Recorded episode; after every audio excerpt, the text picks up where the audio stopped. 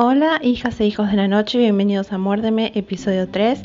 Esta semana voy a estar hablando de la saga de Cazadores Oscuros, va en realidad de un solo libro que fue eh, mi introducción al mundo de Sherilyn Kenyon, así que quédense conectados.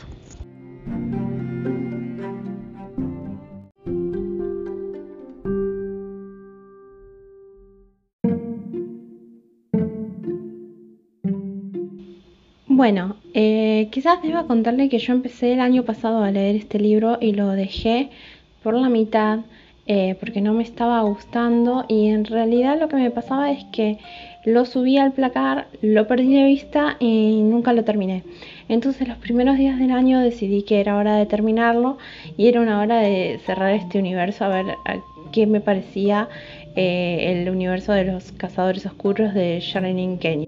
Ustedes no saben lo que me ha costado grabar estos episodios porque tengo que contarles que el sur los primeros días del año me dejó sin luz como una semana y ya venía cortándome la luz desde diciembre, así que no sé si les conté que me frió un celular, pero bueno, la verdad es que nada, eh, remándola en dulce de leche, pero aquí estamos para hablar de cazadores oscuros y ahora les voy a contar un poquitito de qué se trata todo.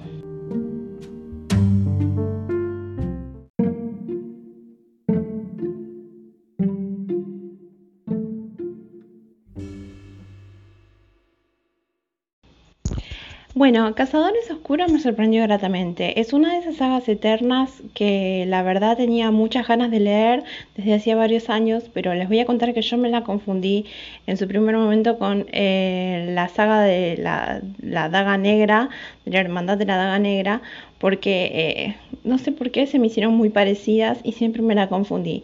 Pero no, Cazadores Oscuros, Dark Hunters es otra saga de Sherilyn Kenyon, mientras que la otra es de J.D. Ward. Y yo siempre tenía esa confusión de cuál es cuál, qué onda. Igual a los dos la asocio con romance paranormal y un poco eso me bajaba las ganas de leer al respecto de, de, las dos sagas, porque ustedes no sé si saben lo que pienso un poco del romance paranormal, me tiene un poco cansada y nada, exponerme a tanto, a tanto romance era como que no tenía ganas, pero como ya estaba empezado el libro y el libro no, no me había parecido tan malo, dije, bueno, vamos a terminarlo. Y fueron como dos días que me lo maratoneé porque no tenía luz, no, no podía hacer nada más que leer. Y la verdad es que fue eh, una historia muy buena, pero es gracioso porque en vez de empezar por el primero, como cualquier ser humano normal haría, eh, conseguí en una mesa de saldos eh, en Corrientes, había conseguido hace varios, varios meses, porque ahora con la pandemia no se puede ir ni pisar ni revolver, es muy complicado de donde yo vivo llegar a capital. Así que había conseguido en una mesa de saldos C de venganza que en inglés se llama Retribution. Eh, en el libro, en, el lomo del libro dice que es el número 20 de Cazadores Oscuros, pero en Goodreads dice que es el número 19 de Cazadores Oscuros y es, no sé si es número 22 de otra saga. Así que nada, esas confusiones que tiene cuando mezcla las sagas y eh, combinan todo que se hace ahí. Los cazadores oscuros son, eh, estaba mezclando eh, mitología griega con mitología, justo en este libro está mezclando mitología cherokee, salagi, así que es como una mezcla de, de, mitos y de ideas que se le ocurrió a la autora junto con mitos reales que hay al respecto de vampiros y seres que toman las almas de las personas. en estos libros eh, los eh, cazadores oscuros son como una serie de vampiros eh, creados por Artemisa para cazar a los apolitas que a los 27 años absorben las almas de las personas y las matan para ser inmortales.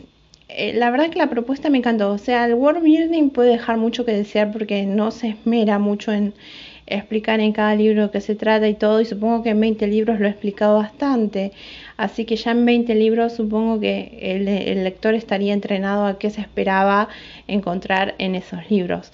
Eh, este libro en particular sigue la historia de Sundown, que es eh, casi un western. Vive en Las Vegas y cuenta la historia desde que es traicionado, que es humano y es asesinado por su mejor amigo el día de su boda, tipo Kill hasta que eh, en el presente eh, tiene una misión de perseguir a una chica que está matando a los cazadores oscuros y a los guardianes. Lo que menos me gustó de, este libro fue el hecho de que eh, no importa que sea el apocalipsis, siempre va a haber unas escenas en las que los eh, protagonistas se portan muy cringe y se quieren arrancar la ropa en situaciones que la verdad no hay tiempo para hacerla porque es el apocalipsis y se, se está acabando el mundo y si tus prioridades tendrían que ser otras, pero bueno, las prioridades de eh, los cazadores oscuros y de sus intereses románticos son otras durante el apocalipsis. Así que eso fue como eh, lo que menos me, gustó de la novela. Lo que más me gustó es que era muy em, rápida. Eh, lo que no me gustó también fue el final medio como casi abierto. Obviamente es una saga que sigue, pero nada, esperaba eh, se resuelve y cierra, pero es como que sigue para otro libro. Así que eso me, me, me tiró para atrás también un poco porque es como que, uy, no, ¿en qué me metí? Lo que sí me gustó de la historia es el ritmo rápido. Eh, me hizo acordar cuando yo escribo eh, las novelas de Alan Woodhouse que cada capítulo tiene un giro pero eh, yo a cada capítulo le pongo un giro, eh, no por hacerme interesante y la cool o la autora novata que a todos los capítulos tiene que poner un giro, sino porque eh, en Wattpad es como lo que te impulsa a seguir leyendo. Entonces las novelas de Alan son más breves, pero es como que están llenas de golpes como que y de pronto Flash, la chica del bikini azul, paranormal, y entonces es como que esta novela pasa lo mismo, pero me extraña porque no es para Wattpad, lo que eh, eh, sin embargo la convierte en un libro bastante adictivo y bastante que te lo querés leer de una de un tirón para ver qué va a pasar en el capítulo siguiente. Eh, la historia va de Jess Sundown que descubre a esta chica Abigail que tomó sangre de demonio y está matando a todos los cazadores oscuros.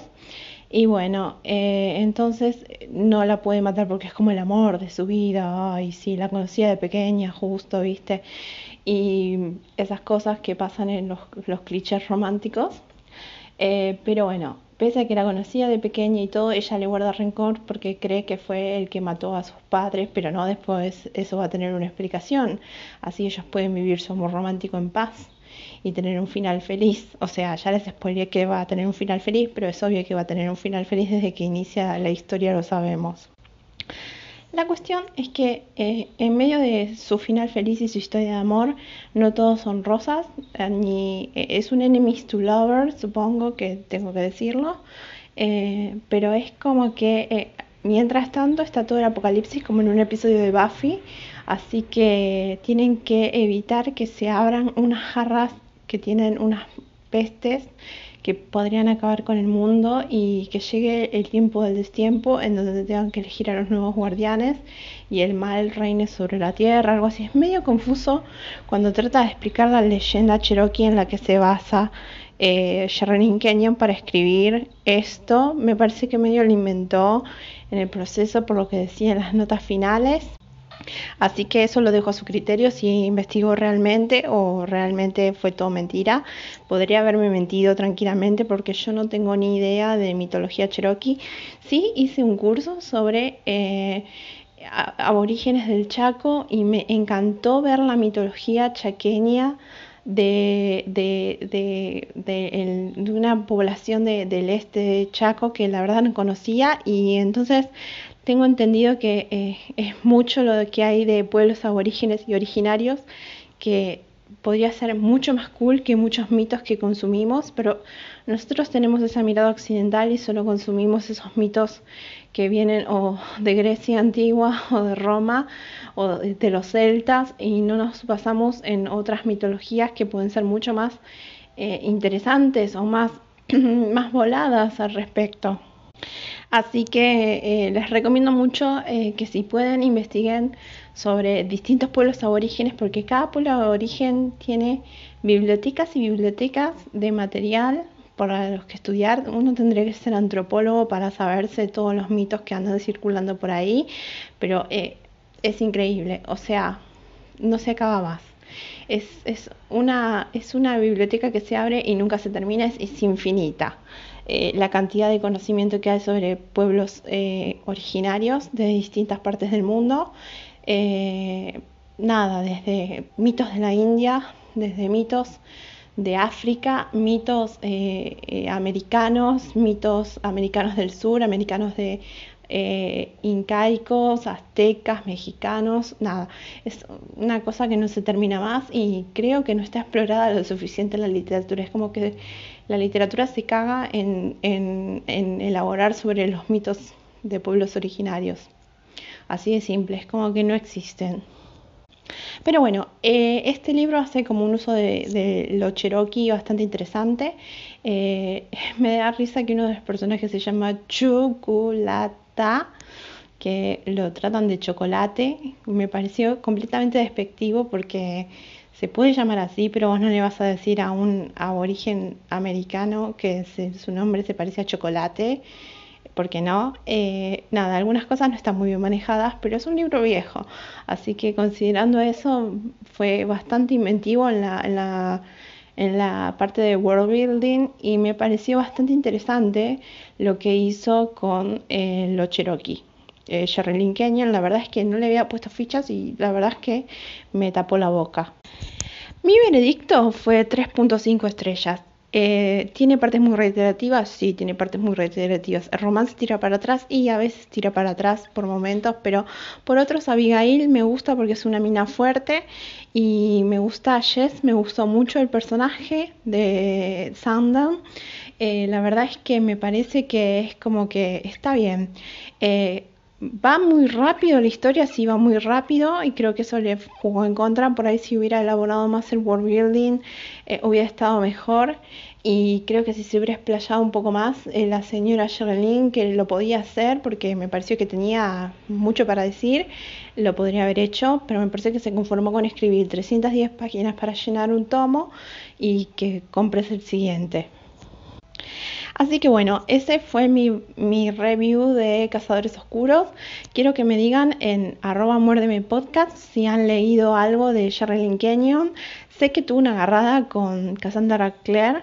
Es más, por eso quería leerla, porque quería leer a sus cazadores, porque si no son cazadores oscuros, son cazadores de sombra, es muy parecida a la traducción. Eh, en realidad los cazadores de sombras vienen de ángeles, pero los cazadores oscuros son como vampiros, así que en teoría no se parecen, pero Queda esa sospecha volando. No sé ustedes qué opinarán si Sherilyn Kenyon fue copiada por Cassandra Clare o qué onda. Así que también los quiero leer eh, cuando haga las dinámicas de Muérdeme Podcast, arroba Muérdeme Podcast, repito, es el Instagram en donde pueden leernos. Y voy a pasar a dejar un cierre y mis redes sociales.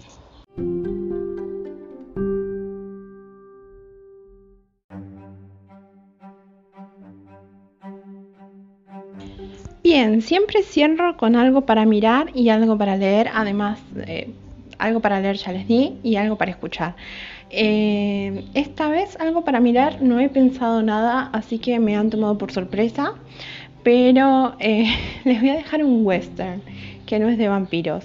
Se llama Jóvenes eh, jóvenes, ay, Young Guns, no sé la traducción en español, pero es con eh, Emilio Esteves, Kiefer Sutherland y es de los 80. A mí me gustó Young Guns 2 con la banda de sonido de Bon Jovi, ese fue mi favorito, la película que más me gustó de los dos y la van a disfrutar mucho. Trabaja Christian Slater, así que esa es mi recomendación para ponerse a tono con tanto western y Charlene Kenyon.